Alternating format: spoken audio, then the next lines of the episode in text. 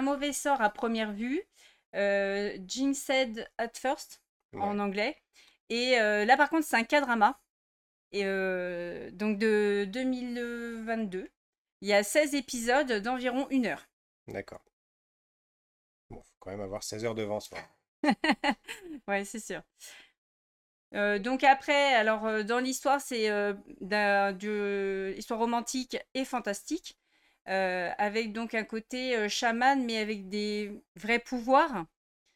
qui date de l'époque joséone où bah, son arrière-arrière-arrière-grand-mère a ce don de pouvoir voir l'avenir en touchant la main de la personne et donc de pouvoir l'aider à améliorer. Bah, là, en soi, c'était le roi, qui elle l'aidait à faire que bah, prenne les bonnes décisions pour le pays, pour son peuple et tout. Et donc chaque génération, à chaque fois, elle se retrouve de mère en fille avec ce don. Et à la naissance, elles naissent avec une petite pierre dans les mains. Et cette petite pierre est le lien avec leur pouvoir. Et voilà. Et alors du coup, qu'est-ce qui t'a accroché dans la série? Bah alors, j'aime beaucoup les séries fantastiques. Euh, dès qu'il y a des histoires extraterrestres, gobelins, tout ça, voilà, j'aime beaucoup. Et donc, euh, au début, on voit ce petit personnage, l'héroïne, qui euh, donc est gardée un petit peu comme réponse dans une tour. Euh, comme petit trésor euh, qu'il ne faut pas partager. Elle est euh, gardée là, on va dire, séquestrée avec sa mère.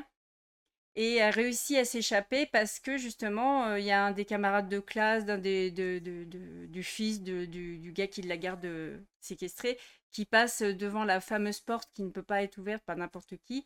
Et ils réussissent par un, un, mystère qu'on ne sait pas à ce moment-là ce qui, qui, a pu se passer. il ouvre la porte sans le vouloir et elle réussit à s'échapper, elle le suit euh, et c'est le premier homme auquel elle a touché la main. Et la légende veut que le premier homme dont elle touche la main est son futur amant et bien sûr l'homme le plus chanceux. Parce que c'est lui qui a en fait euh, un lien particulier qui se crée à ce moment-là. Alors, ça a l'air euh, de rouler comme histoire, mais il y a des rebondissements, il y a des choses qui, te font tenir jusqu'au bout, parce que comment on fait pour tenir autant d'épisodes sur une, une intrigue qui a l'air si bateau finalement? Bah, en fait, le truc, c'est qu'il va y avoir en fait un gros drame suite au fait qu'elle s'est enfuie de cette fameuse tour. Et donc, il va se passer un petit peu de temps, deux ans exactement. Et euh, quand elle va réussir de nouveau à s'échapper parce qu'elle veut le retrouver, elle découvre qu'il est toujours vivant, etc. Et donc, en fait, suite à ça, elle va essayer de le retrouver. Elle va faire de lui un homme chanceux parce qu'il n'était plus chanceux.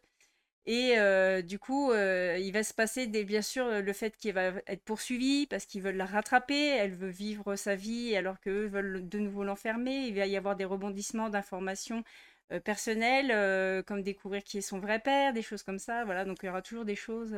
D'accord. Bah, du coup, je comprends mieux le titre anglais parce que le titre anglais c'est Jinx at First Sight, qui veut dire en fait la poisse au premier regard, qui a été mal traduit du coup sur Vicky en un mauvais sort à première vue. Voilà.